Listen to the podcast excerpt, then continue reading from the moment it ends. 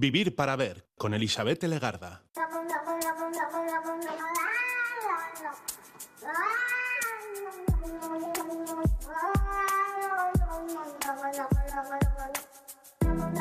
Gabón, ¿qué tal? Bienvenida, bienvenido a esta edición de Vivir para Ver en Radio Euskadi, Radio Vitoria.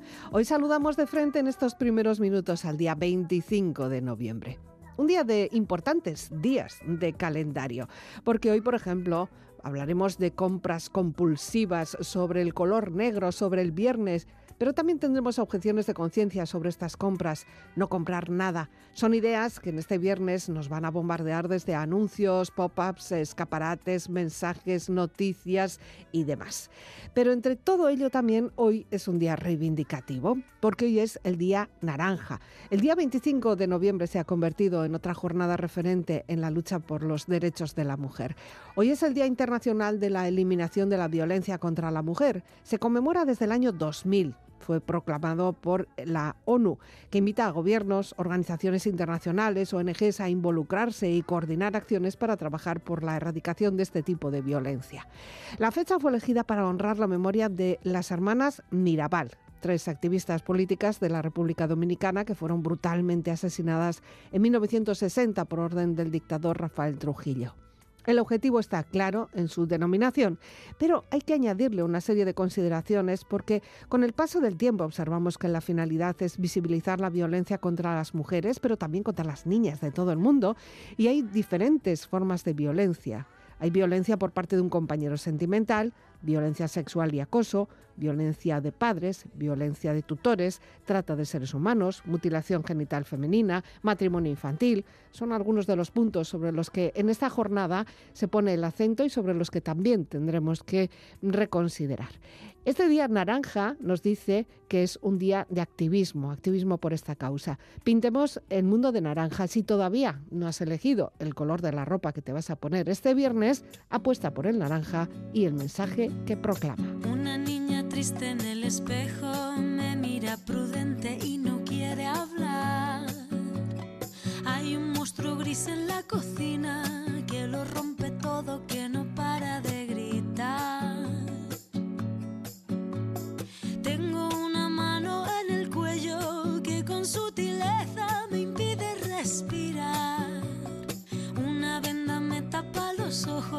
puedo leer el miedo y se acerca. Tengo un nudo en las cuerdas que ensucian mi voz al cantar. Tengo una culpa que me aprieta, se posa en mis hombros y me cuesta andar. Pero dibujé una puerta violeta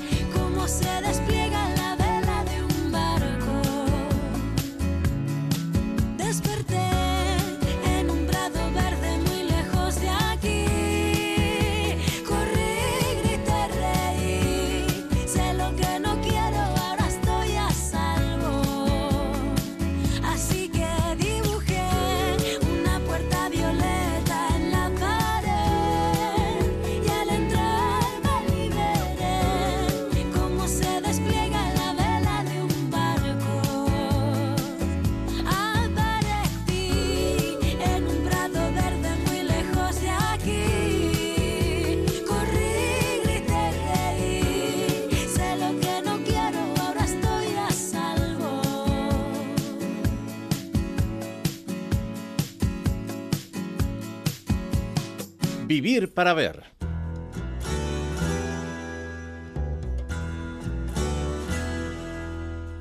Vergara Alustiza es un escritor polifacético e independiente. Ha sido profesor de diversas escuelas de música, pero son las actividades folclóricas, o mejor dicho, las investigaciones sobre mitología y música, las que han llamado sobre todo su atención desde muy joven. Temas como el solsticio de verano o el de invierno, los personajes mitológicos, aquelarres, brujas, son territorios en los que se maneja sus anchas, con conocimiento de causa y cada vez con más curiosidad. Leyendas y misterios en la tradición ancestral de Euskal Herria no se escapan de su curiosidad, pero además Aritza da un paso más porque su interés se centra desde hace tiempo en la recopilación de informaciones y en su difusión a través de libros, escritos y charlas. Arranca su encuentro musical con Pancho Tapello y este Chiquilla. Baina bilek daukate herri osoa Atzo eta gaur reien atzetik Euskadiren zatil dira eta gorputzak Arantzaz beterik arroa itxasoa, taien betiko loa, betiko kantazak, geroari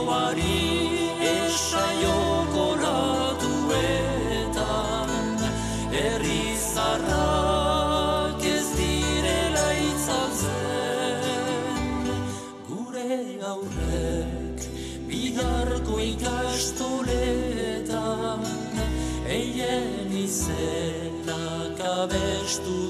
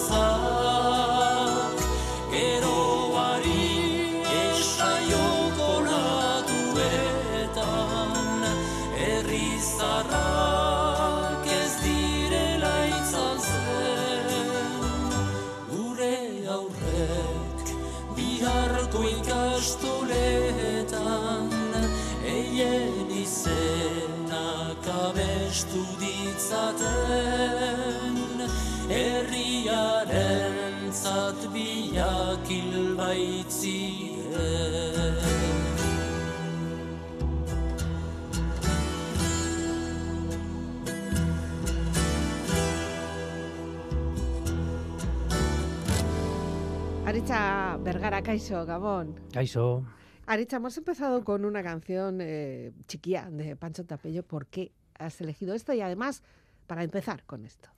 pues porque Pancho Tapello yo creo que era la música que se escuchaba en mi casa cuando yo era pequeño. Eh, mi aita y mi ama no sabían euskera y traían estas cintas desde Iparralde, porque estaba prohibido en aquel momento. Y luego un, un momento también de, de pelea, de reivindicación, y consiguieron que en la escuela pública se implantara el modelo D. Entonces, en el centro donde estudié yo, fue el primer centro de todo Euskadi que como escuela pública implantó el modelo D, ¿no? En Sestao, fíjate, un, un pueblo totalmente erdaldún. Sí. Lo que pasa que yo no pude, tenía que perder un año para poder estudiar en euskera, entonces continué eh, estudiando en, en castellano y el euskera, pues bueno, lo aprendí algo después en el Euskaltegui. El euskera te perseguía. Sí, o yo a él, no lo sé. Lo cierto es que, bueno, hicieron una buena labor en ese Euskaltegui, ¿eh? Bueno, yo creo que sí. O sea, yo para mí es mágico, ¿no? El que te abran la puerta de un idioma y que consigas finalmente no solo entenderlo, sino comunicarte, incluso vivir en él, Mm. pues eh, es una labor mágica. E incluso llegar algunas veces a, a pensar en ello también, ¿no? Y soñar Y incluso. soñar, Sí, lo de y- soñar. Bueno, lo de soñar lo que pasa es que tenemos tanta licencia que podemos soñar en cualquier idioma, ¿eh? Bueno, el ¿No? que- pero el que, en el que te manejes, ¿eh? A mí, por ejemplo, en alemán no creo que me veas soñando nunca. Y en euskera, sin embargo, pues sí, y eso fue cuando me di cuenta de "Jo, algo hay por aquí dentro ya, ¿no? Que, que Mm. se ha instalado y que, que está haciendo su función. Ya. Eh, si empezamos a rascar un poquito, bueno, pues esos años, después de esos años tú hiciste una formación, una formación universitaria que también te está dando de comer, creo, ¿no? Eh, ¿Qué es lo que estudiaste? Bueno, estudié sociología, lo que pasa es que sociología es un- una carrera como muy genérica Ya. y luego cada cual se especializa ¿no? en, en un ámbito concreto. Mm. Yo ahora mismo, por ejemplo, estoy trabajando en temas de más como educador eh, social, digamos, que, Mm. que en sociología en sí, pero sí es cierto que la carrera de sociología te aporta es un- una formación general eh, que bueno luego también se ve reflejado en el ámbito literario no porque Claro. al final cuando escribo siempre intento eh, que aparezcan en los libros problemáticas sociales de plena actualidad cuestiones que a mí me preocupan Mm. entonces sí que creo que tiene eh, relación eso que estudié en su tiempo con la actividad que desarrollo a día de hoy Y a través de esos escritos también con- haces una, una labor didáctica también un poco, ¿no? Intento, Intentas. intento entretener y hacer pensar también a las Sí. personas sobre estas cuestiones que, como digo, me preocupan a mí y yo creo que tienen que estar ¿no? encima de la mesa, en la agenda política. Pues el tema de la pederastia, por ejemplo, que fue Mm. con la primera novela que escribí cuando no había un solo caso eh, ni documentado, ni en juzgados, ni... Entonces, Ni en los medios de comunicación. Bueno, algunos sí, algunos ya empezaban a denunciarlo. Sí, ¿no? había un, un caso de un hombre, un párroco, que había marchado de Vitoria a Chile. Mm. Marchó, pues eso, le alejaron, ¿no? En lugar de Ya. solucionar el problema, lo alejamos, lo escondemos. Y a mí me apetecía denunciar esa cuestión en aquel momento y sobre todo lo que digo, para hacer pensar a la gente.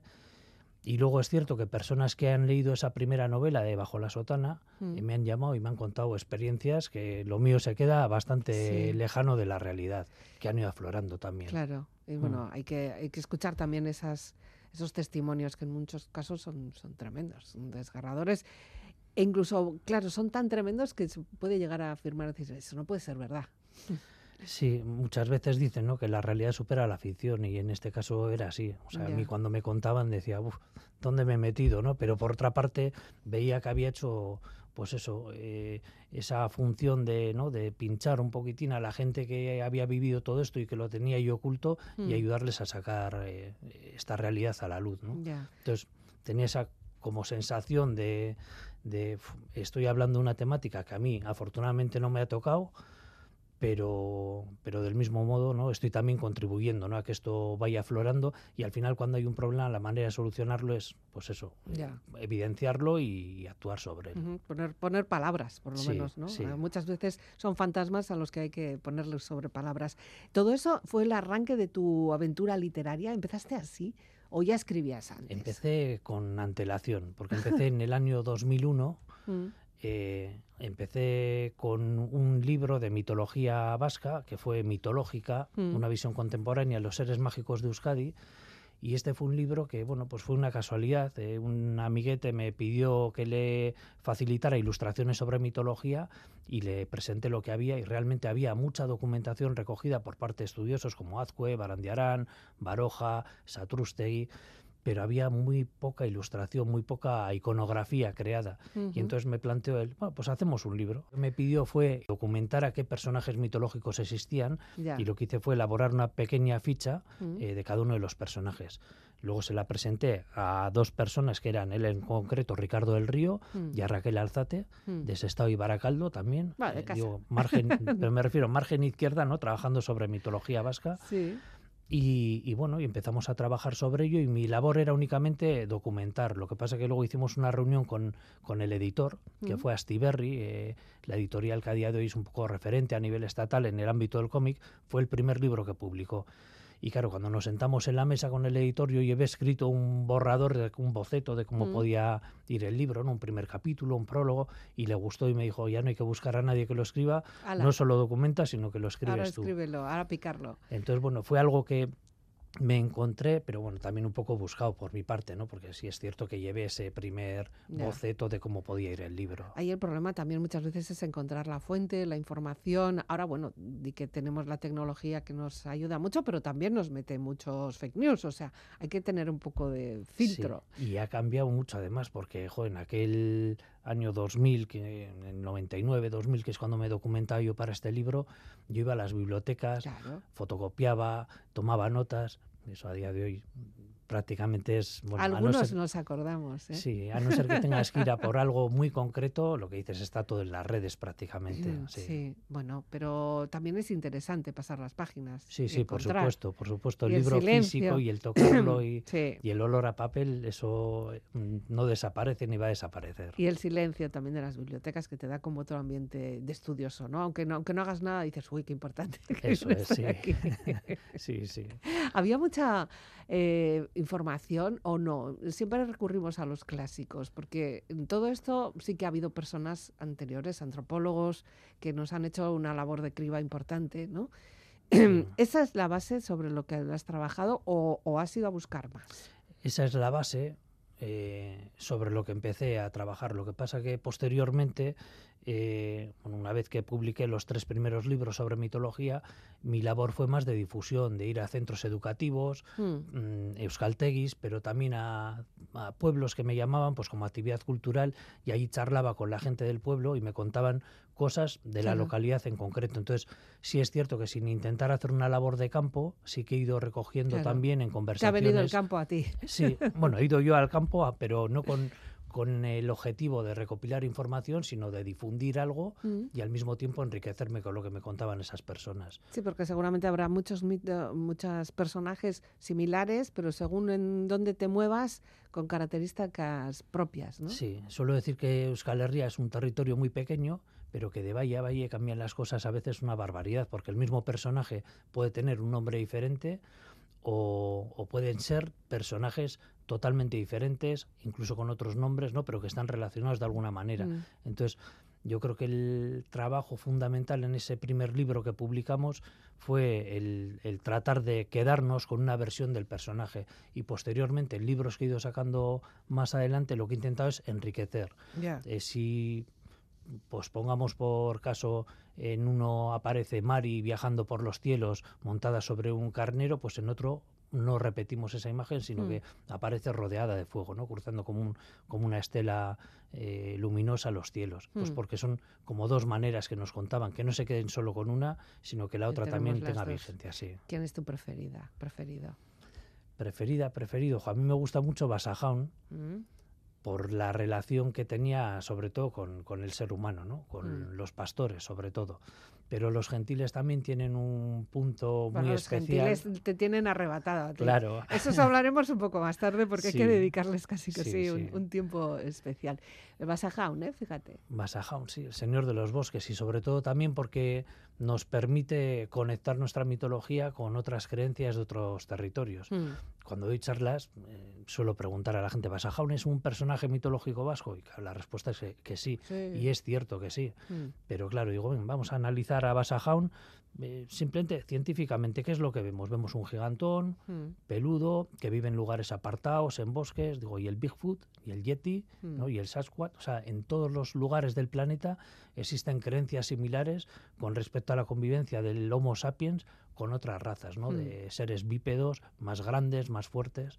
Ya. Y yo digo que esto puede ser que a través de los mitos y de las leyendas nos ha llegado lo que queda en la mentalidad colectiva del- de, esa convivencia que tuvo el sapiens con el neandertal. Mm, Jesús, ¿hasta dónde te has ido? Pues efectivamente, fíjate hasta dónde nos puede llevar la mitología, Sí. ¿no? Esto no se puede demostrar de ninguna manera, pero bueno, es una hipótesis bonita, ¿no? Ya. Un poco de música, venga, Neu Gorriak. Es tu segunda opción, aukera iba a decir. Sí. ¿Por qué? ¿Por qué? Porque eh, Ertzainak, Negu Gorriak, eh, Cortato anteriormente también fueron los grupos que yo escuchaba eh, en el momento en que estaba aprendiendo euskera en el Euskaltegui. Mm. Entonces, para mí fue abrir la puerta al, al ámbito del euskera, que fue la entrada en, en- en la cultura vasca. Eh, eh, primero fue el idioma, el euskera, posteriormente los instrumentos de raíz tradicional y entre tanto también entrelazado pues mitología con entrevistas que le hacía Juan Manuel Echevarría, Mm. para nosotros era Manu, Mm. y él me iba contando ¿no? cosas de la mitología de, de Teberio y del entorno de Gorbella Aldea. Y bueno, pues eh, fue, ya digo, descubrir un mundo totalmente nuevo que yo creo que en ese estado no existía o estaba muy Mm. arrinconado y, y Negu Gorriak, o como digo, Ertzainak o Delirium Tremens, era, era capaz de entenderles, ¿no? Eran Euskaldun Berries en muchos casos, que hablaban el, el, idioma que yo estaba aprendiendo y que me mm. ayudaba también. Entonces, para mí es una referencia. Mm, qué lejos y qué cerca, ¿verdad? Sí.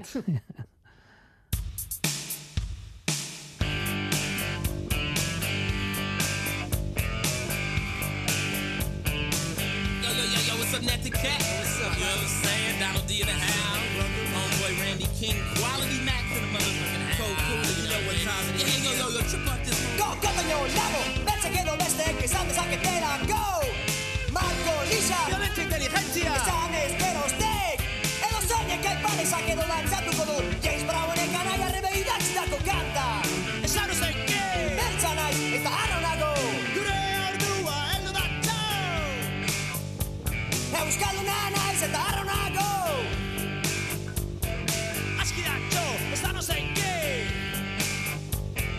E buscando una nice,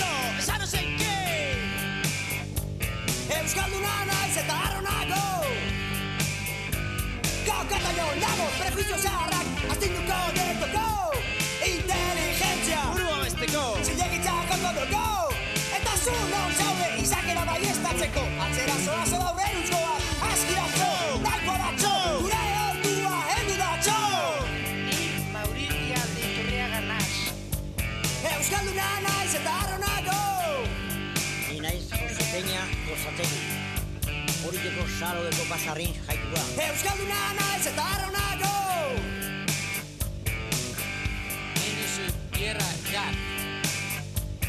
Euskalduna naiz eta arronago. Aschidaccio, e sa non sai che. Euskalduna naiz eta arronago. Euskalduna naiz eta arronago. Vivir para ver. Con Elizabeth Legarda. Has mencionado la palabra instrumentos.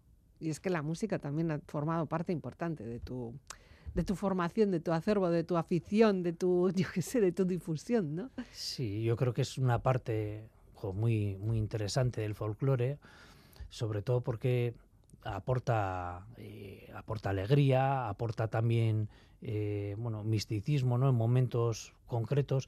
Yo recuerdo la primera vez que escuché, Chisto había escuchado siempre porque, bueno, Dulzaina y demás, esto en, en el pueblo había, Mm. pero la primera vez que escuché Chalaparta para mí fue mágico, porque estaba yo andando por Bilbao y empecé a escuchar un sonido que decía, ¿Qué es no eso, puede no? ser, ¿no? La Chalaparta en, en- en Bilbao, en mitad de... Sí. Y entonces me acerqué hasta el lugar, ¿no? A ver qué es, eh, qué es lo que ocurría y dije, esto tengo que aprender yo. O sea, Mm, fue una conexión instantánea ancestral. y sí, Casi, eso es, seguramente. sí. Y, y tuve la suerte que justo al año siguiente la Federación Vizcaína de Danzas trajo a Juan Mari Beltrán, que para Mm. mí es el referente en la musicología ¿no? a nivel de, de país, y fue nuestro profesor durante un año. Nos juntábamos todos los sábados, estábamos desde la mañana hasta última hora de la tarde con él, eh, aprendiendo. Mm. Y, y bueno, pues fue el inicio de algo que luego pues me enamoró tanto que pues empecé a aprender chistu, pandero, Pero, eh, alboca, pero era una formación propia eh, o ya tenías una base musical. Eh, En yo- conservatorio, sí, solfeo y sí, todo sí, eso, es, vamos. solfeo y todo esto había estudiado, ah, sí, bueno, de vale. pequeño. Entonces esa parte la tenía, pero joder, luego fue, ya digo, yo quería aprender chalaparta únicamente, pero es Hmm. que con Juan Mari es imposible no enamorarte de todo lo demás, ¿no? Entonces él sí te enseña el instrumento, pero te enseña toda la riqueza que tiene la organología popular, ¿no? Y bueno, pues descubrí cosas que decía, ostras, esto también, esto también. Y hasta donde pude, pues fui también. ¿Cómo te apasionas con cosas, no? Qué gusto. Pues sí, pero bueno, yo creo que todo el mundo tiene alguna, ¿no? alguna pasión, algún. Sí, ¿no? pero te Y- dura, porque puedes tener una pasión que te dura nada, una semana, pero a ti encima sigues trabajando en ello. Bueno, y sobre todo porque veía que había mucha labor. eh, en el caso de la talaparta, cuando yo empecé a tocar, eh, nos contábamos, los talapartaris nos conocíamos, todos los Sí. que estábamos en Euskal Herria a día de hoy, fíjate, toca todo el mundo. En el caso del alboca, parecido. Era un momento que se iniciaba la recuperación del instrumento. Yo veía que ahí podía aportar en esa labor, ¿no? De, de difusión, de mantenimiento. Mm.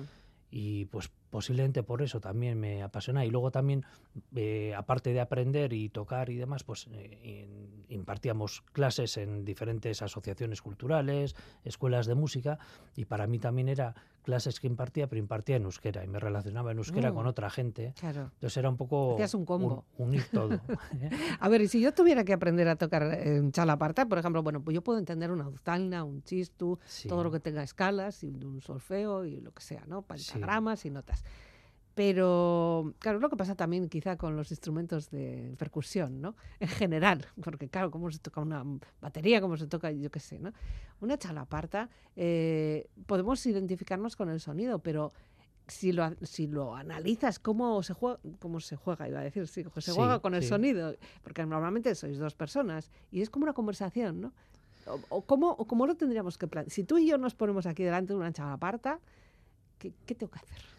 A ver, yo para mí el, el instrumento en sí lo que tiene es, eh, por un lado, depende del momento en el que tú te encuentres, vas a tocar una cosa, vas a tocar otra. Ahí no hay una partitura. Vale. Puede haber partituras si vas a tocar algún tema concreto con otros instrumentos, ahí Mm. sí que tiene que haber chalapartas vamos, sí, afinadas, sí. eh, son, al final son notas, son prácticamente xilófonos tocados por dos personas. Mm. Pero la chalaparta como tal es un instrumento en el que tú lo que sientes en ese momento es lo que estás eh, dando ¿no? al, al instrumento. Eso por un lado. Y luego por otro lado está la relación que tienes que mantener con la otra persona. Sí. Si yo quiero correr, quiero tocar más rápido y tú no quieres, uno de los dos va a tener que ceder. O yo me mantengo un poco a la velocidad que... Entonces es un poco una... A veces es una lucha de contrarios, ¿no? De yo quiero tirar para un lado y tú quieres Ya. tirar para otro, pero también es el buscar la relación con la otra persona. Ya. Entonces la chalaparta tiene esa riqueza. que Pero es creo- improvisado. Es improvisado, la mayoría de las veces sí. Lo que pasa Vale. que luego eh, hay gente que ya prepara temas Sí, concretos, bueno, pues, pues, pues, preparan espectáculos Ya. o lo que fuera. Pero la chalaparta es improvisado, sí. Y da la sensación desde fuera que hay un momento en el que la conexión es total entre las dos personas que tocáis la chalaparta. O sea, lo estáis pasando muy bien. Es Os que- estáis oyendo, ¿no? Sí, yo creo que, fíjate, eh, así como otros instrumentos, disfrutas igual más escuchándolos que tocándolos. Tocándolos te requiere una concentración Ujú. y demás. La chalaparta eh, pasa al contrario. Cuando tú estás tocando, estás conectado con la otra persona y para mí es como un poco el, el latir, ¿no? De la, de la madre tierra, es la madera, es... Entonces, eh, yo disfruto mucho más tocando chalaparta que escuchando tocar a otras personas. Eh, sobre madera, pero por ejemplo se ha hecho experimentos también, Ore- Orexa Teixi- Teixa o Tequis hizo Sí. con, con bloques de hielo. Eso A mí eso sí me, que me llamó muchísimo la atención. Al final de lo que se trata es de eh, tener un material que tú pones a vibrar con dos maquillas que es con las que golpeas Mm. ese material y da igual el material que sea. Yo me acuerdo en los principios de los 90 eh, había un grupo de Chalaparta en Araya, una pareja muy potente, y estos empezaron a meter piedra, empezaron Mm. a meter metal y fusionaban los tres Buah, y era súper bonito. ya. Luego ya lo del hielo ya, pues bueno. Lo del hielo tienes- ya, bueno, es que claro, también es muy visual, ¿no? Es muy, Sí, es muy eso es. bonito. Bueno, ahí también hay que hacer cosas bonitas. O sea, al final es hacer arte. Y es improvisar también. Y hay gente que toca en plástico o toca con otras cuestiones que fusiona con la madera. Ya. Y al final lo importante es la combinación de sonidos. Todo eso acompañado de todas esas historias de mitología, de leyendas, de, de personajes, de personas y, y- y el, y- y crear incluso una editorial, porque claro, tú decías antes, va, me lo, me lo pidieron, ahora tú escribes tú esto, pero llega un momento en el que se te queda pequeño o ya no prospera o qué es lo que pasa. No, eh, publiqué tres primeros libros de mitología y lo dejé ahí. Y Mm. luego me dediqué a dar charlas. Lo que pasa es que luego cuando nace el primer crío, eh, mi primer hijo, Mm. pues digo, ostras, ya no tengo esa disponibilidad de poder ir de una punta a otra del país, ¿no? A dar una charla. Y planteé un trabajo diferente, generamos lo que sería la primera guía interactiva de la mitología vasca Mm. en el año 2010 y digo, bueno, hasta aquí mi, mi labor. Ya está. Y eso es. Pero sí es cierto que luego, pues con el crío pequeño y muchas horas en casa, cuidando y demás, pues dices, bueno, me tenía el gusanillo ese, ¿no? De, de, bueno, ya no doy clases de música, ya, ya he hecho lo que tenía que hacer en el ámbito de la mitología, pero digo, ostras, voy a escribir sobre lo que, sobre lo que leo yo, sobre Mm. problemas sociales y demás. Sí. Entonces empiezo a escribir y la manera de arranque inicialmente es autoeditarme yo las primeras novelas Mm. y luego posteriormente sí es cierto que decimos, bueno, está muy bien esto de autoeditarse, pero igual tenemos que tener una pequeña marca, ¿no? Ya. Y es cuando creamos Eguzkilore Liburuak, Ujú. que es la editorial muy pequeñita, muy de andar por casa, con la que publicamos nuestros trabajos y algún otro, pues de alguna persona cercana que nos dice o que la temática nos, nos Ya, apasiona o nos Ese tipo de engancha. cosas, por ejemplo, en cuanto a gestión fiscal o económica, y eso también te permiten otras otras posibilidades que si estás tú ahí imprimiéndote tus libros, ¿no? Sí, Entiendo. y luego sobre Hay que todo, saber también incluso de eso, ¿no? bueno, más o menos, ¿eh? que al final tenemos una asesoría que es Ah, que vale. mira un poco estas cuestiones y- y, y derivamos ahí, porque eh, lo que sí me di cuenta cuando publicamos eh, el libro de Tras las huellas de los gentiles, que es esta Ujú. guía interactiva a la mitología vasca, claro, yo participé en todo, hice los guiones de los vídeos, estuve buscando las localizaciones con otra persona, con Chape de Irurtzun, Mm. eh, hicimos una labor ahí jo, muy importante y yo decía, bien, pero eh, zapatero a tus zapatos. ¿Qué me gusta escribir? Pues escribe, Escribe. y deja el resto para, Sí. para, para otras personas que se dedican a ello. Ujú. Y has conseguido hacer un grupo que entendía casi como tú, o sea, hace falta conexión, ¿no? Al final hay bastantes personas, yo creo que quieren hacer las cosas de una manera diferente a lo que sería el mundo editorial tradicional. Ya. En nuestro caso no es una cooperativa, pero prácticamente el espíritu es ese, ¿no? De hacer un trabajo en común, publicamos las cuestiones jo- bajo licencia Creative Commons, Mm. eh, no copyright. eh, bueno, hay, hay otra serie, una filosofía por detrás, yo creo que diferente, ¿no? A la que tienen otras editoriales igual más consolidadas. Ya, y hay interés, o sea, te llaman, te piden, te... Hay Mm. más de lo que nosotros podemos llegar realmente a, ¿no? a, responder, porque somos, ya digo, una editorial muy pequeñita, pero sí, sí hay mucha gente haciendo cosas súper interesantes. Interesante es este tema musical que nos propones ahora, Vuelvo Amor, Vuelvo Vida. ¿Qué es esto? ¿No has hecho aquí un cambio de, Sí, de pues, carril? Vuelvo amor, vuelvo vida es eh, mi primer viaje a Chile. A Mm. Chile marchó mi bisabuelo, se quedó aquí mi mamá y desde que marchó mi bisabuelo no había ido nadie de aquí, ¿no? de, de Euskal Herria. sí es cierto que una vez que ya la dictadura de Pinochet pasa y demás, o está ya como en sus últimos coletazos, sí aparece algún familiar de Chile aquí a visitarnos y recuperamos un poco esta relación. Y entonces, bueno, llega un momento en el que yo llego a Chile y es la primera persona que va de, como digo, de aquí, Mm. desde que había marchado mi bisabuelo. Y bueno, me junto con la familia y una tía mía me regala este cassette de Iapu, que es un grupo Mm. que durante la dictadura tuvo que estar exiliado, estuvieron en Francia, estuvieron en Noruega y demás, Sí. y esta es la canción que ellos emiten en el momento en que vuelven a, a Chile, a su país. Ah, Y para mí es una canción que me marca y ya pues uno de los grupos que luego he escuchado y sigo y que tienen canciones con, con mucho contenido social y tal vez por eso, ¿no? Es música andina pero como muy, suena muy occidentalizada y con letras, ya digo, con mucho mensaje sobre todo.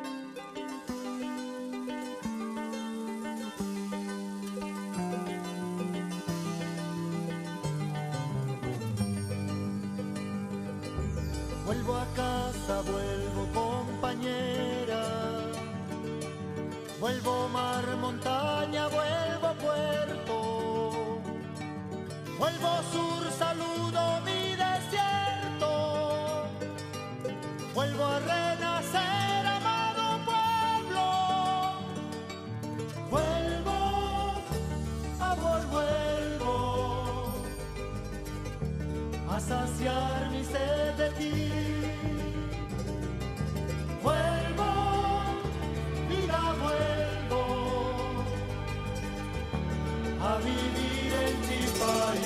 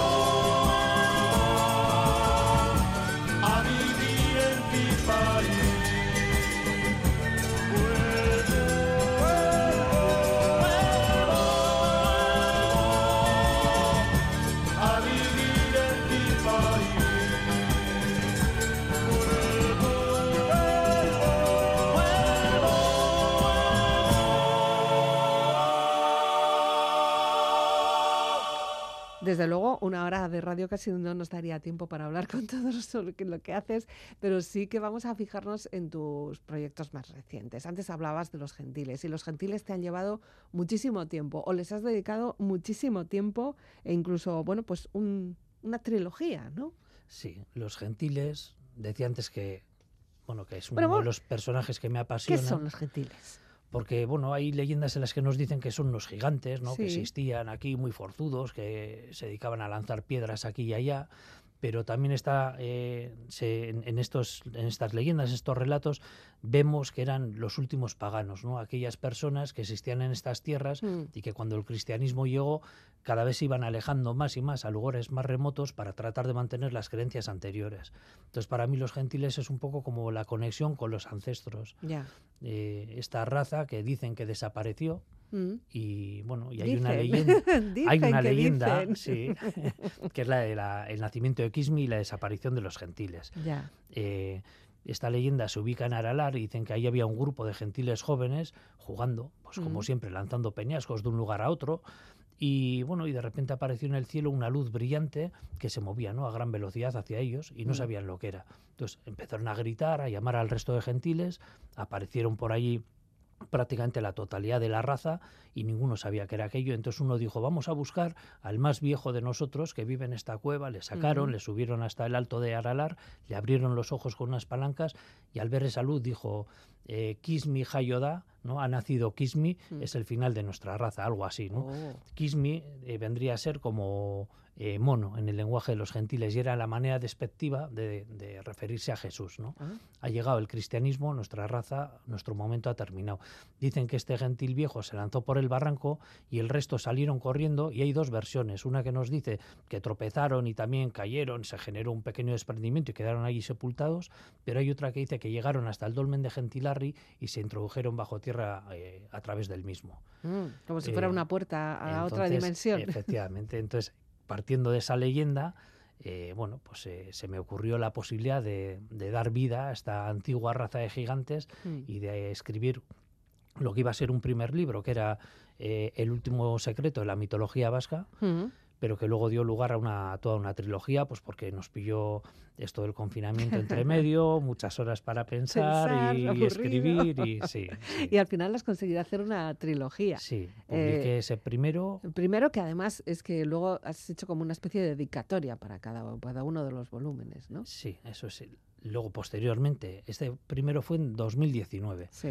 2021 publicamos eh, Los Gigantes Eternos Mm. y en 2022 ahora está ya recién salido de imprenta el último libro que sería El Mundo Subterráneo. Mm. Y el mundo subterráneo, pues lógicamente, el que haya escuchado ¿no? la leyenda y cómo se introducen bajo, bajo tierra, pues se puede imaginar un poco sobre qué trata el mismo. Está además, en este caso, si el primero estaba era una especie de homenaje a Barandiarán, ¿no? Porque seguramente sería el primero que documentó algo sobre este tipo de historias, ¿no? Ahora el tercero, eh, bueno, a todo otro grande, a Julio Verne, ni más ni menos. Sí, sí, fíjate, hemos ido de, de lo que era el thriller más actual a la literatura fantástica de la mano de los que para mí han sido mis referentes, ¿no? Mm. Barandiarán en el ámbito de la mitología y Julio Verne y luego también toda la temática del clan del oso cavernario. Me, es al- son lecturas que hice yo en mi juventud que me marcaron de alguna manera Mm. y que quería hacer eh, un cierto homenaje eh, a Un través de guiño, esta ¿no? trilogía. Sí. Y claro, la- después de la pandemia sí que ha cambiado mucho la forma de, de- de- de relacionarnos, de trabajar, de, de difundir.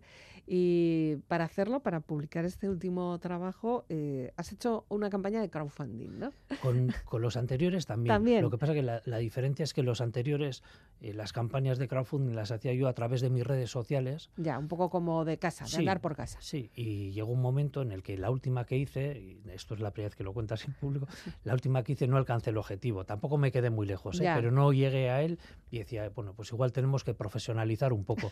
Y otra vez la, mis- también. la misma reflexión, ¿no? Es decir, Ya. céntrate en lo tuyo, que es escribir, y hay gente, hay plataformas, hay eh, entidades que se dedican al impulso de proyectos culturales. Mm. Entonces contacté con Berkami, que es una de estas eh, plataformas para campañas de crowdfunding, Sí. Hicimos con ellos la, la campaña y bueno, fue espectacular. Por un lado, por lo que digo, ¿no? Por, porque si lo hacía yo a través de mis redes llegaba siempre al mismo Al mismo público y de esta manera sí, también claro. habría ¿no? a otro público y luego pues porque ellos tenían unos soportes y demás con los que yo no contaba Claro. y me han hecho pensar mucho en determinadas cuestiones, entre ellas en las recompensas, ¿no? Había gente que hacía diferentes aportaciones y Claro. en función de las aportaciones había recompensas muy Premio. distintas. Claro.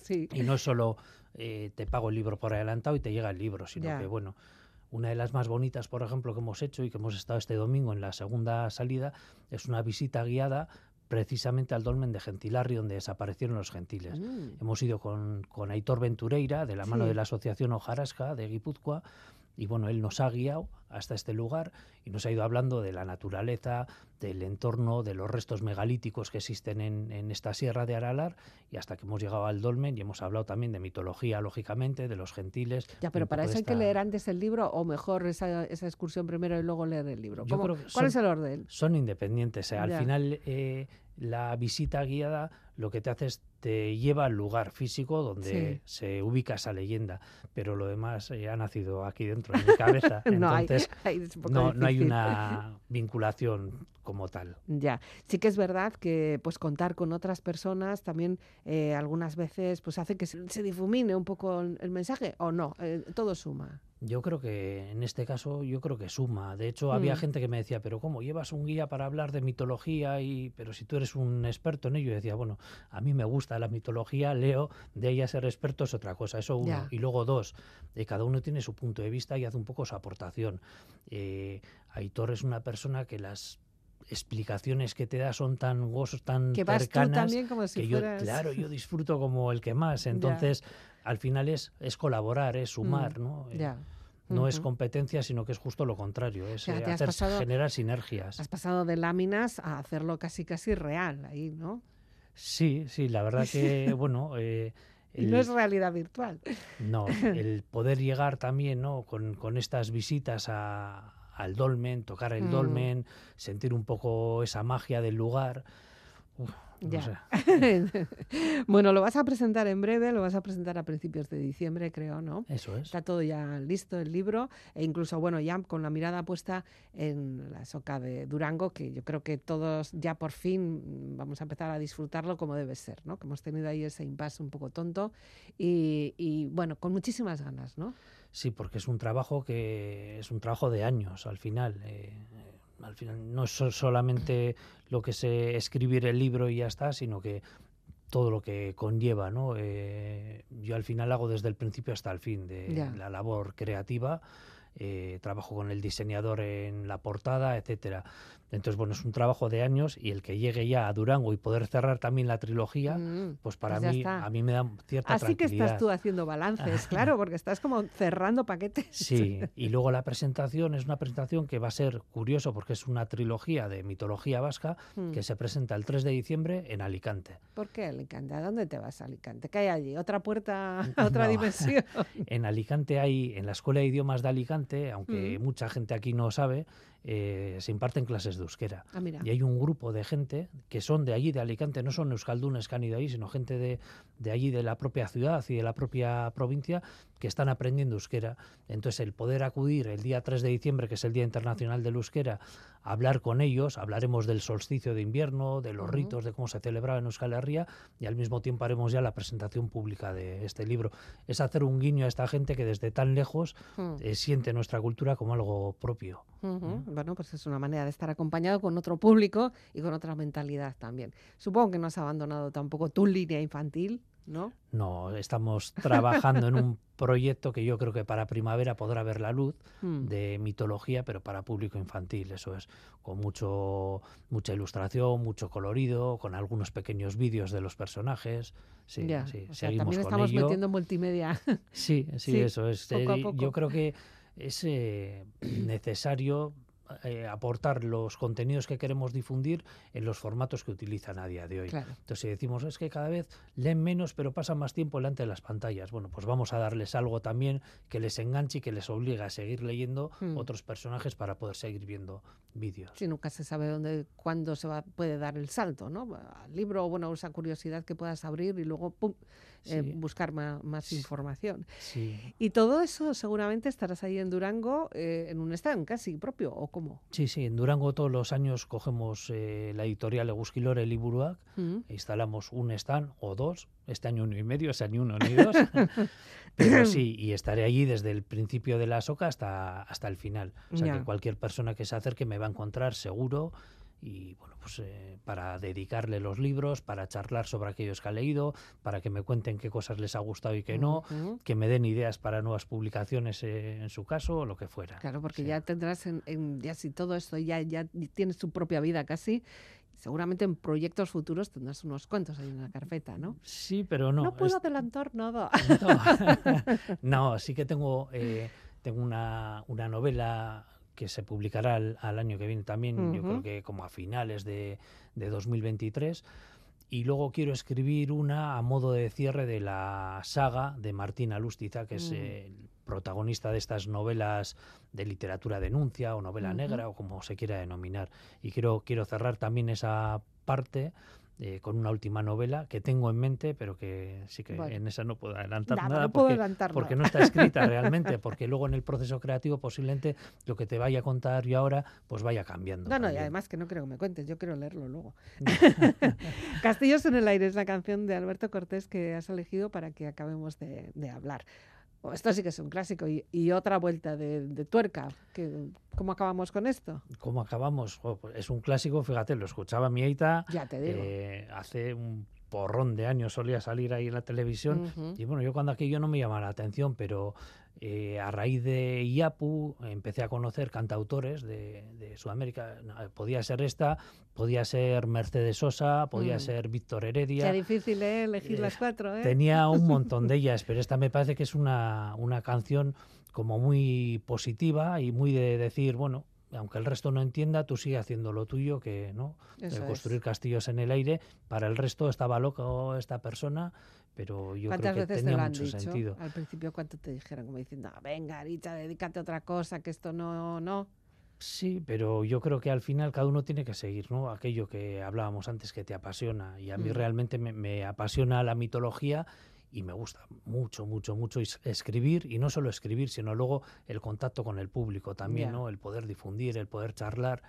Entonces, bueno, pues sí, eh, Pues nada. podía hacer cualquier otra cosa, pero no sería tan feliz, ¿no? Como No. escribiendo. Pues déjate, déjate.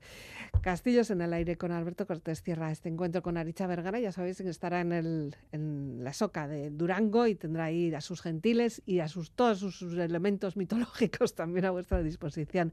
Aricha Escarricasco por compartir esta, esta hora de nocturna con nosotros, Escarricasco. Es que ricasco, Gabon. zu, zuri eta beste guztiei. quiso volar igual que las gaviotas, libre en el aire, por el aire libre. Y los demás dijeron, "Ah, pobre idiota, no sabe que volar es imposible. Con estos castillos en el aire de Alberto Cortés termina este Vivir para Ver. A lo largo de las próximas dos semanas recuperaremos conversaciones mantenidas con algunas personas que han tenido la amabilidad de conversar conmigo en Vivir para Ver. Recordaremos algunos momentos personales e interesantes. Volveré con nuevos protagonistas, pero ya en diciembre, después de los puentes de las vacaciones. Ondo Izan, Gabón. y construyó castillos en el aire a pleno sol con nubes de algodón en un lugar a donde nunca nadie pudo llegar usando la razón y construyó ventanas fabulosas llenas de luz de magia y de color y convocó al duende de las cosas que tienen mucho que ver con el amor. En los demás, al verlo tan dichoso, cundió la alarma, dictaron normas. No vaya a ser que fuera contagioso tratar de ser feliz de aquella forma. La conclusión es clara y contundente. Lo condenaron por su chifladura a convivir de nuevo con la gente, vestido de cordura.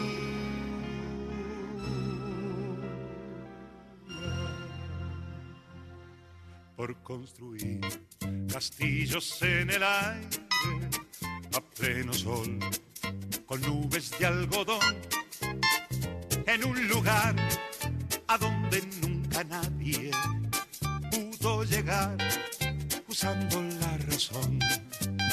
Y por abrir ventanas fabulosas llenas de luz, de magia y de color y convocar al duende de las cosas que tienen mucho que ver con el amor.